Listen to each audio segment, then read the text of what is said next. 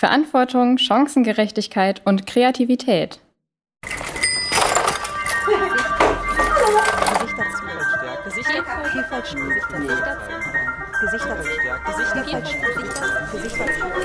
Gesichter zeigen, Vielfalt stärken von der Hochschule für Musik und Tanz in Köln. Laura, wie schön, dass du da bist. Äh, wir sprechen heute im Kontext des Podcastes Gesichter zeigen, Vielfalt stärken an der Hochschule für Musik und Tanz Köln.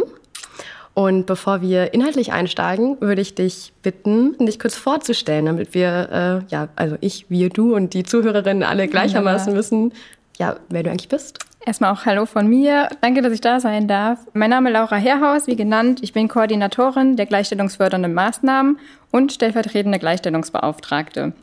Ich bin jetzt seit Februar 2020 hier an der Hochschule. Bin da halt neu gekommen zu dieser neu geschaffenen Koordinierungsstelle im Gleichstellungsteam. Das heißt, ich kümmere mich gemeinsam mit dem Team eben um die Konzipierung und die Umsetzung von gleichstellungsfördernden Maßnahmen. Und ich bin jetzt seit Ende April auch noch als stellvertretenden Gleichstellungsbeauftragten bestellt worden. Du hattest gesagt, äh, dass die Stellen auch teilweise neu geschaffen wurden. Das heißt, da wurde irgendwie ein Bedarf identifiziert. Und deswegen frage ich jetzt auch mal so ganz frei raus, mhm. inwiefern nimmst du die HFMT denn als diversity-freundlich wahr? Würde ich auch erstmal so aus der Perspektive, dass ich halt gar nicht von so einer künstlerischen Hochschule komme, beantworten, weil das war für mich natürlich auch irgendwie ganz viele neue Eindrücke, die ich hier gesehen habe. Und ein Teil davon war auch einfach so die Vielfalt von Forschung und Lehre, von Studierenden und eben auch die Präsenz, die man dann hier hatte.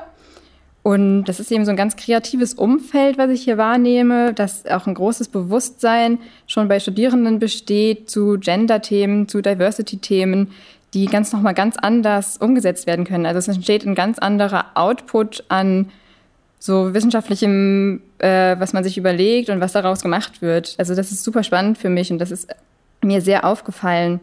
Dann ist natürlich auch direkt so die Internationalität mir aufgefallen, als ich hier angekommen bin. Viele internationale Studierende, die auch eigentlich nur irgendwie für einen Auslandsaufenthalt kommen wollten, bleiben dann hier auch länger, habe ich sehr viel mitbekommen. Und auch in der Lehre wird es geschätzt, dass es international arbeitende KollegInnen gibt, die auch dann nochmal neue Impulse und Input eben in die Lehre auch setzen können.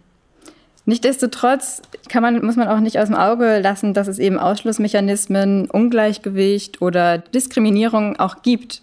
Und das ist ja auch das, wo man ansetzt. Also das muss erkannt werden, das müssen wir sehen, sichtbar machen und dann darauf reagieren und dann halt irgendwie Partizipation und Chancengerechtigkeit schaffen zu können. Und das sind natürlich dann auch die Themen, die wir dann in der Gleichstellung bearbeiten, dass man auch unterrepräsentierte Gruppen stärkt, die noch nicht teilhaben können, unterstützt mit einem gewissen Nachteilsausgleich, sage ich mal. Und ja, diese Förderung, das setzen wir natürlich auch an. Und das macht natürlich auch die neue Stelle jetzt hier, die da mitarbeitet.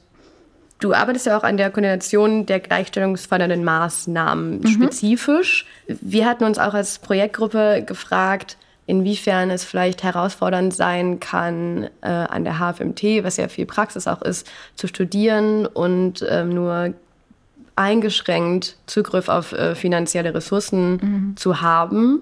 Habt ihr ähm, da ein Programm oder einen Schwerpunkt oder irgend sowas? Das betrifft uns natürlich auch. Wir müssen bei uns natürlich immer beachten, dass wir aus einer bestimmten ich sag mal, Förderbedingungen auch sind. Ne? Das ist halt Gender-Themen spezifisch oder die Förderung von Frauen. Das heißt, die Hochschule bietet natürlich viele Finanzierungsunterstützungen auch an. Es gibt Stipendien, die auch immer wieder ausgeschrieben werden. Bei uns muss es halt immer schon so ein bisschen einen thematischen Knackpunkt, eine Beziehung zu Gender und der Gleichstellungsarbeit geben. Das heißt, wir haben zum Beispiel mal Studentinnen unterstützt im Fach Dirigieren die, weil das ein unterrepräsentiertes Fach, also mhm. gibt es eine weibliche Unterrepräsentanz, dass man ihnen eine Unterstützung bietet, zu Meisterkursen zu fahren zum Beispiel.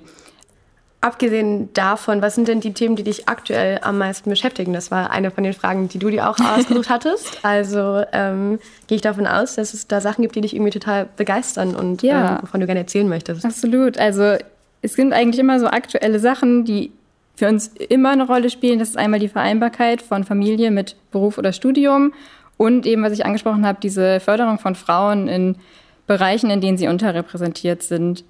Die Vereinbarkeit, da kann man ja schon mal sehen, direkt hier nebenan gibt es ja im Hauptgebäude in Köln den, die Kita Zwergentanz zum Beispiel. Da können Hochschul süß, ja. Da können äh, Hochschulangehörige eben ihre Kinder anmelden und sicherstellen, dass es da eine gute Betreuung gibt. Und was ganz Neues, was wir jetzt dieses Jahr zum ersten Mal gemacht haben, ist, wir haben uns auch Promovierende angeschaut mit Pflege- oder Familienverantwortung mhm. und haben ein Stipendium, das heißt Promovieren mit Familienverantwortung, um eben so ein bisschen finanzielle Entlastung zu bieten und auch vielleicht dadurch eine psychische Entlastung, um eben diese Doppelbelastung, die an wissenschaftlichen Aufgaben und einer zusätzlichen Care-Arbeit einfach entstehen, um da ein bisschen zu unterstützen. Und das ganz andere große Thema ist auch immer irgendwie die, die Förderung von Frauen, ganz aktuelles Thema. Da haben wir auch immer Stipendien an Studentinnen äh, aus Bereichen, in denen sie unterrepräsentiert sind. In den letzten Jahren zum Beispiel Blechblasinstrumente, Schlagzeug, Dirigieren. In der nächsten Stufe quasi, was Lehrtätigkeiten angeht, machen wir Förderlehraufträge, Gastprofessuren oder laden Artists in Residence ein. Äh, die dann auch immer wieder in diese Lehre ganz neue künstlerische Impulse setzen können. Mhm. Und ich arbeite gerade was am Förderprogramm für Absolventinnen. Das ist schon jetzt einmal gelaufen für über zwei Jahre. Und da unterstützen wir eben Absolventinnen, die so eine akademische Laufbahn anstreben, dass äh, die an der Universität oder an der Hochschule, dass es das ihr Ziel ist, dort zu arbeiten. Und da wollen wir sie ganz professionell einfach auf diesem Weg dahin unterstützen mit einem MentorInnenprogramm, mit Workshop und allem drum und dran. Und das ist natürlich auch so eine langfristig so eine Strategie für uns, um auch den Anteil von Frauen in akademischen Führungspositionen zu fördern und da auch ein bisschen Ausgleich zu schaffen. Ja, also insgesamt, es gibt eigentlich immer super viele Sachen, die wir gleichzeitig überlegen, weil wir auch die ganze Zeit gucken müssen, was ist gerade aktuell? Wir haben jetzt im letzten Jahr natürlich auch immer geschaut, so wie hat sich denn die Situation von allen Statusgruppen unter Corona verändert? Was können mhm. wir da machen? Und es ist so ein ständiges am Ball bleiben und immer wieder neu reagieren. Also das ist dann super spannend, dass man mit sehr vielen unterschiedlichen Gruppen und Themen arbeitet auf jeden Fall. Ja, also es gibt total viel zu tun ja. und äh, ihr seid schon am, ganz viel am Machen. Welche Veränderungen ähm, wären für dich an der Hochschule denn wichtig? Wenn ich so allgemein nochmal schaue, so aus einer Diversity-Sicht, sollte natürlich dann auch die gesellschaftliche Vielfalt an der Organisation Hochschule auch abgebildet werden. Wäre vielleicht auch mal ein Ziel, ein richtiges Diversity-Management-Konzept für die ganze Hochschule zu entwickeln. Und da werden dann auch andere Fördermittel natürlich angedacht müssten. Genau, das ist dann auch wieder sowas, was von der ganzen Hochschule aus gesehen werden muss, weil Diversity heißt ja, dass man irgendwie alle Bereiche und Mitglieder der Hochschule mit einbezieht und sieht und das ist genauso wie die Gleichstellungsarbeit auch eine totale Querschnittsaufgabe, die man da angehen müsste. Also wenn ich das jetzt richtig verstanden habe, wäre quasi Wunsch oder eine Idee, genau. quasi ein noch breiter aufgestelltes Diversity Management zu implementieren, ja. wo auch noch breiter und teilweise vielleicht auch verknüpft und oder intersektional genau. Themen angegangen werden können. Ja. Das ist auch so, äh, was ich jetzt eine Erfahrung gemacht habe. Wir haben ja die AG Sichtbarkeit gegründet und da haben wir auch schon sehr viel einfach Input bekommen. Das heißt, wenn mal so ein Angebot ist, dann kommen die Leute schon und haben so Ideen, da können wir unterstützen. Mhm. Wir können denen Entfaltungsmöglichkeiten bieten, teilweise finanzielle Unterstützung. Ja. Wir haben ja eben schon auch ganz viel über Visionen, Wünsche, Pläne gesprochen. Mhm. Ähm, fällt dir noch was anderes ein, wo du sagst, okay, jetzt sag ich mal Großträume, so was, was wär's, was könnte noch, was könnte noch gehen? Ja, für mich ist einfach super zentral, dass wir mehr miteinander reden, dass wir Betroffenen zuhören und ich mir immer wieder irgendwie eine, ein Bild davon mache, wie die Situation gerade ist, damit wir darauf reagieren können und dann Maßnahmen entwickeln können und wir auch noch ein bisschen präsenter werden und auch die Standorte, das ZZT, Aachen, Wuppertal, wir ein bisschen uns vernetzen und uns gegenseitig zeigen, was wir eigentlich machen. Das ist ja auch erstmal super spannend, äh, das mal zu sehen. Ich habe auch mal gehört, dass früher ab und zu dann mal so Art Flashmobs hier durchgeführt worden sind, dass man einmal sieht, was macht denn gerade die andere Gruppe hier und mhm. sowas. Mhm.